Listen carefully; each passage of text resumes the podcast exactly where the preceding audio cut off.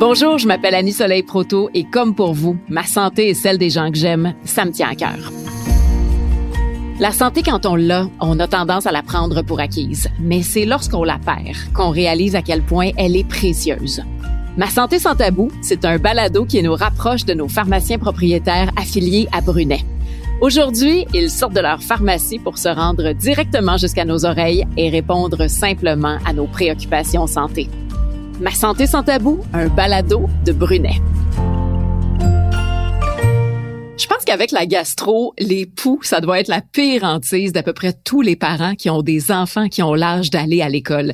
Et c'est triste parce qu'on associe ça malheureusement à un manque d'hygiène, alors que les poux, c'est quelque chose qui touche tout le monde. Effectivement, puis heureusement, il existe des traitements efficaces pour en venir à bout. C'est ça qu'on va faire aujourd'hui. On va voir comment s'y retrouver. La voix que vous venez d'entendre, vous la connaissez, c'est celle d'Isabelle Rouleau, qui est pharmacienne propriétaire affiliée à Brunet à Matane. Allô, Isabelle? Bonjour, Annie Soleil. Isabelle, je me trompe pas hein, quand je dis que l'époux, c'est le cauchemar des gens qui ont des enfants à l'école ou à la garderie. Et le jour où ces parents-là reçoivent la fameuse lettre de la direction qui dit qu'il y a des enfants qui ont des poux dans l'école, ça fait peur. Mais c'est quoi exactement un poux? Un pou, c'est un parasite. C'est tout petit. Ça a environ la grosseur d'une graine de sésame. Et ça le dit, c'est comme c'est un parasite, ça se nourrit du sang des humains. Ça vit à la base des cheveux, mais ça peut se retrouver aussi dans les cas peut-être un peu plus extrêmes au niveau des sourcils ou de la barbe chez les hommes. La morsure, le pou pour survivre, comme on disait, s'alimente de sang, donc doit mordre le cuir chevelu. Et le contact de sa salive avec notre euh, cuir chevelu peut amener d'intenses démangeaisons parce que c'est comme une réaction allergique que notre corps fait à ce corps étranger-là. Le pou ensuite se reproduit en pondant des œufs qu'on appelle des lentes et il fixe ces lentes-là à la racine des cheveux. Ces lentes-là ressemblent beaucoup à des pellicules, mais il faut faire la distinction entre une pellicule puis une lente. Surtout quand on vient d'avoir la fameuse lettre, là, on est d'autant plus à l'affût. Donc, le pellicule, lui, c'est une peau qui est morte, que si on frotte doucement, la pellicule va tomber. Tandis qu'une lente, elle, elle est vraiment cimentée à la base du cheveu, va en général être d'une couleur un peu plus grisâtre. Puis quand je disais cimentée, c'est que si on veut l'enlever, on doit vraiment la pincer avec les ongles ou une pince pour réussir à l'arracher de sur le cheveu. Fait que c'est ce qui fait la différence avec une pellicule ordinaire. Aussi, ce qu'il faut savoir, c'est que les poux, ça se propage d'une tête à l'autre, mais seulement par contact direct. Là, quand on parle d'un câlin ou de quelqu'un qui est collé, là, collé, collé, là, qui, qui fait dodo ensemble, parfois de manière moins importante par un partage d'objets personnels comme les brosses, les chapeaux, les casquettes. Mais les poux, là, ça n'a pas d'ailes, puis c'est pas des sauterelles non plus. Ça saute pas d'une tête à l'autre. Fait vraiment un contact direct, je le rappelle. Fait qu'il faut voir du positif dans tout ce qui peut arriver dans la vie. Hein. Fait que la saison scolaire 2020-2021, là, il devrait vraiment avoir moins de poux avec toutes les mesures de distanciation sociale qui ont été mises en place. C'est le bon côté de la chose. Ah oui, c'est ça. Je, je t'entends, puis j'ai l'impression qu'il y a des parents qui doivent se dire que ça a du bon. Mais comment on fait, là, à part la note du directeur, pour savoir si notre enfant y en a des poux? Ben, faut observer la démangeaison intense habituellement est le premier signe qu'on peut observer.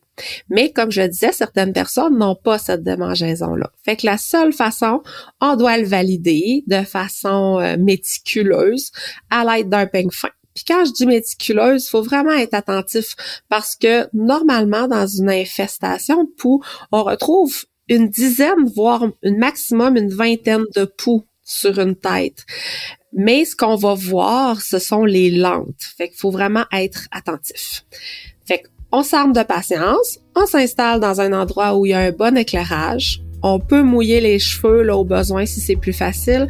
Puis ensuite, on passe le ping fin, comme on dit. Fait qu'on sépare les cheveux, mèche par mèche, et on examine attentivement, puis on regarde là, à la lumière si on voit des lentes qui se déposent sur notre ping fin.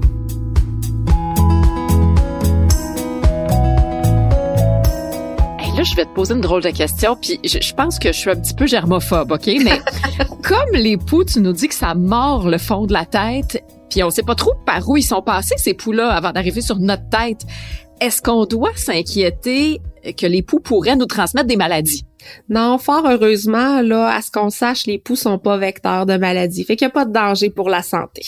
Pas la santé physique, du moins. J'aimerais ça qu'on démystifie aussi, Isabelle, certains des mythes et des réalités qu'on entend sur les poux grâce à un fameux jeu questionnaire qui s'appelle Annie Soleil fait la lumière.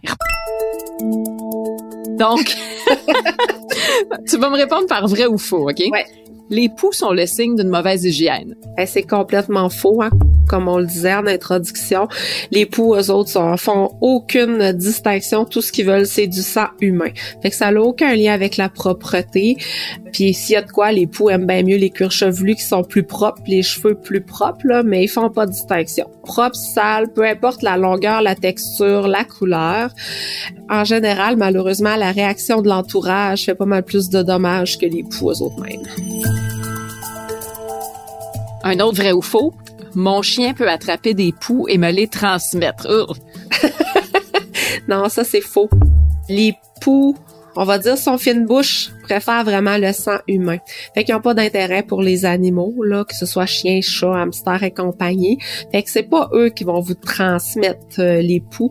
Eux autres peuvent avoir des puces, mais ça c'est un autre sujet. Vrai ou faux, le sexe a un impact sur les risques d'attraper des poux? Faux, partiellement vrai. Dans le fond, les jeunes filles, théoriquement, seraient plus susceptibles d'avoir une infestation de poux.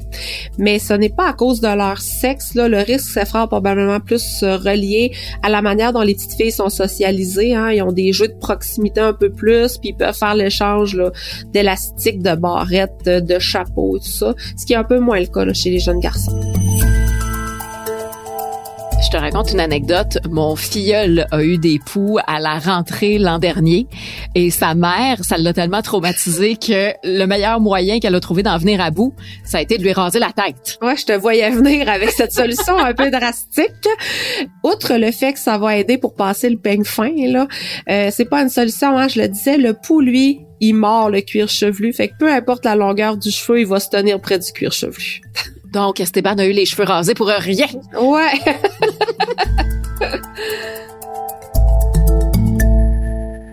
Donc, une fois qu'on a sorti notre peigne puis notre patience pour ratisser la tête de notre enfant, si on y trouve des œufs, des lentes, qu'on voit des poux, faut pas paniquer, mais comment on fait pour s'en débarrasser le mieux possible?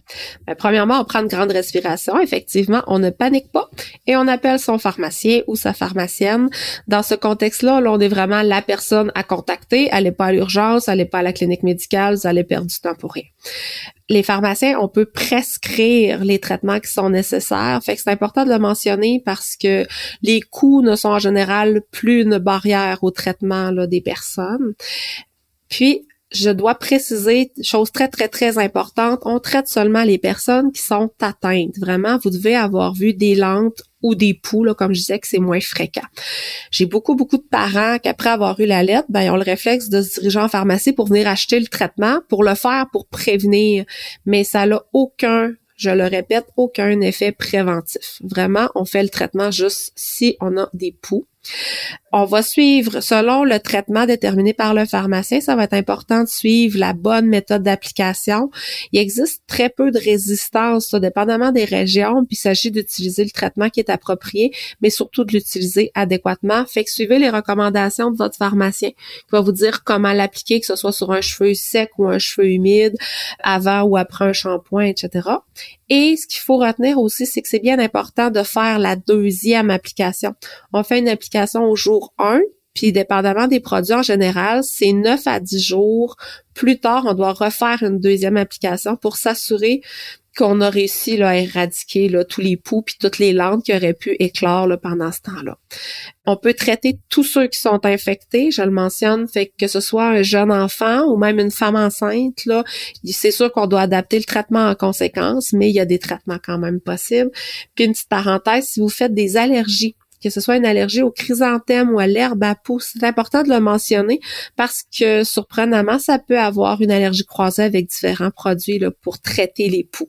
Et je fais une parenthèse, faut pas utiliser d'huile ou de revitalisant sur les cheveux après un traitement contre les poux parce que ça peut nuire à l'efficacité. Dans le fond, le revitalisant fait comme une couche protectrice sur la langue, va blinder la langue en bon français. Fait qu'idéalement, on dit même jusqu'à deux semaines après les traitements de pas utiliser de revitalisant.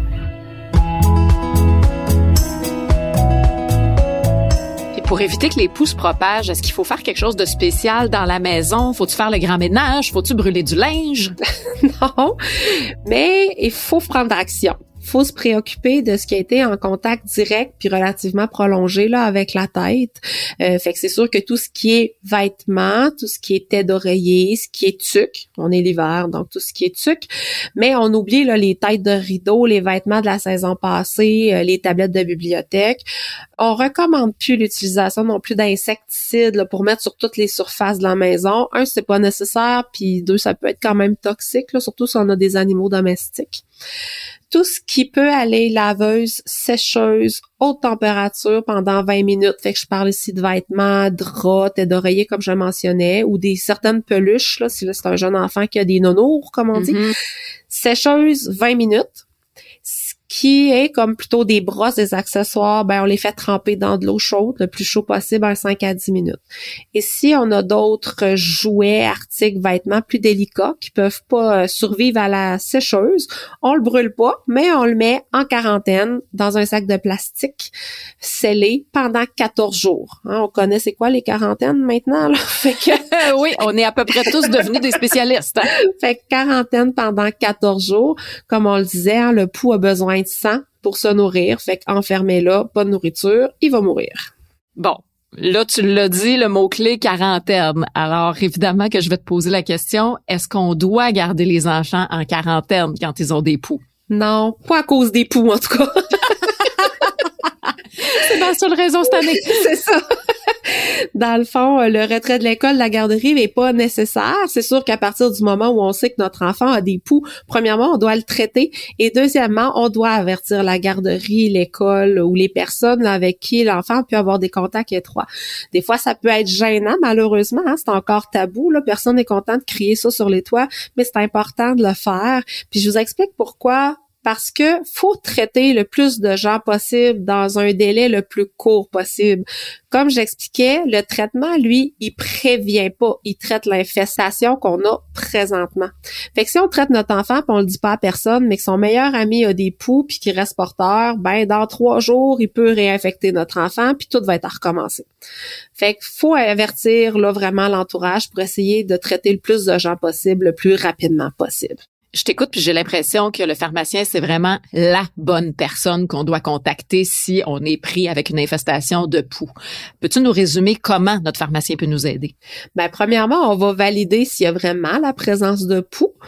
Euh, on va vous aider aussi là pour ce qui est de l'achat exemple de peigne fin puis de comment utiliser le peigne fin. Puis si malheureusement on sera qu'on a besoin d'un traitement, ben on va déterminer le meilleur traitement là, qui est adapté selon vos caractéristiques. On va vous expliquer comment bien l'utiliser puis comment gérer la maison puis l'entourage aussi.